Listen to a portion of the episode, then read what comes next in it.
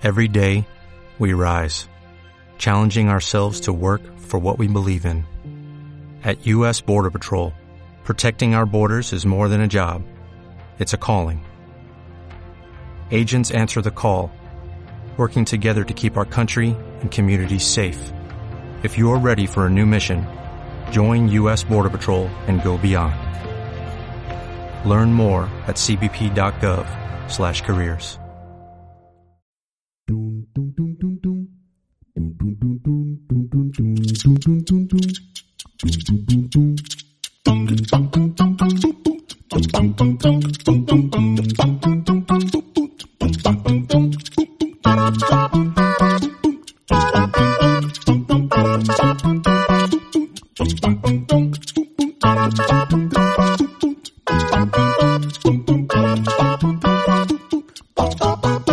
Hola, ¿cómo están? Bienvenidos a otro episodio de Pláticas de Sobremesa.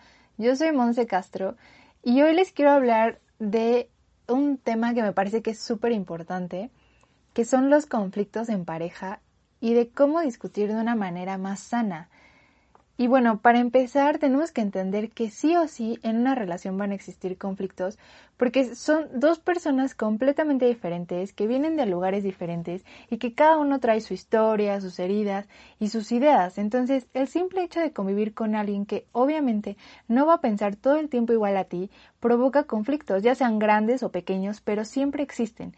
Y lo importante es saber manejarlos desde un lugar sano y menos agresivo. Y algo que es importante es tener claras cuáles son nuestras necesidades, porque muchas veces los conflictos son por hacer responsables a la otra persona de cosas que no le tocan, o sea, que nos tocan a nosotros. Por esa mentalidad de que una pareja es tu complemento y es tu media naranja, pensamos que esos huecos que tenemos y las necesidades que tenemos las tiene que venir a llenar la otra persona. Entonces hacemos responsables a nuestra pareja y estamos pensando, tú ven y hazte responsable y completa lo que a mí me hace falta y encárgate de mi felicidad, cuando no es el caso. O sea, primero tenemos que saber qué queremos, qué necesitamos, para después poder pedirlo. Y bueno, siempre antes, antes de entrar a un conflicto, es importante tener presente, uno, que no se trata de ganar. O sea, no se trata de hoy ganaste tú, la semana pasada gané yo y así irnos. O sea, se trata de expresar lo que estás sintiendo, exponer tus sentimientos y tus necesidades y no de demostrar que mis sentimientos tienen más valor o mis argumentos son más fuertes. Entonces, quitarnos la mentalidad de que alguno tiene que ganar y después pensar cómo creo que se puede sentir el otro, cómo me siento yo, cuáles son mis necesidades en este conflicto y a qué petición quiero llegar con este conflicto. Y así también va a ser mucho más fácil poder concluir todas nuestras discusiones. Entonces, conscientes de estos puntos, vamos a tener unas discusiones mucho más sanas, porque ya sabemos cómo se siente la otra persona y no vamos a atacar, sabemos qué es lo que nosotros necesitamos y sabemos a qué petición final vamos a llegar. Y muchas veces cuando pedimos algo, lo hacemos como con miedo y es importantísimo que al momento de pedir lo hagamos sin miedo y sin culpa. O sea, es importante que hacer peticiones sea tal cual eso, o sea, en plan, yo espero que tú entiendas mi punto de vista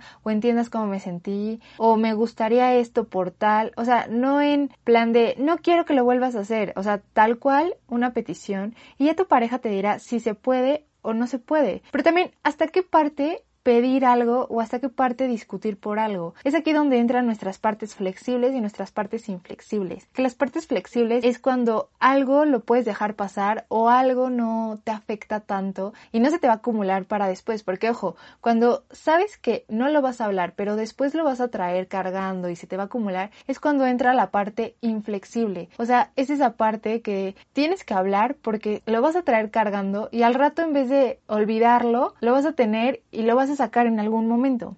Otra de las razones por las que existen conflictos, o por lo menos personalmente la que más broncas me trae, es pensar que la otra persona es adivina o adivino y esperar que sepa exactamente cómo te sientes, qué piensas y todo. O sea, y es imposible, o sea, si nosotros no comunicamos la historia que traemos en la cabeza, es imposible que la otra persona lo sepa. O sea, aunque estemos viviendo el mismo momento, la misma situación, somos personas diferentes y no va a estar pasando lo mismo en nuestras cabezas. Y existen cuatro componentes que tenemos que evitar para lograr tener discusiones sanas. Que la primera sería la crítica, que es cuando ya te metes con la otra persona, por ejemplo, no me gusta cómo se te ve esa playera, se te ve horrible o se te hace ver este súper amarillo, ¿no? O sea, es ya meterte con la actitud o la forma de ser de la otra persona. La otra sería una actitud evasiva, que es literal darse la vuelta, irse y no querer hablar del tema. Que esto no tiene nada que ver con me tomo mis cinco minutos para respirar y hablar mucho más tranquilo y pensar bien las cosas. O sea, una actitud evasiva es ya no quiero hablar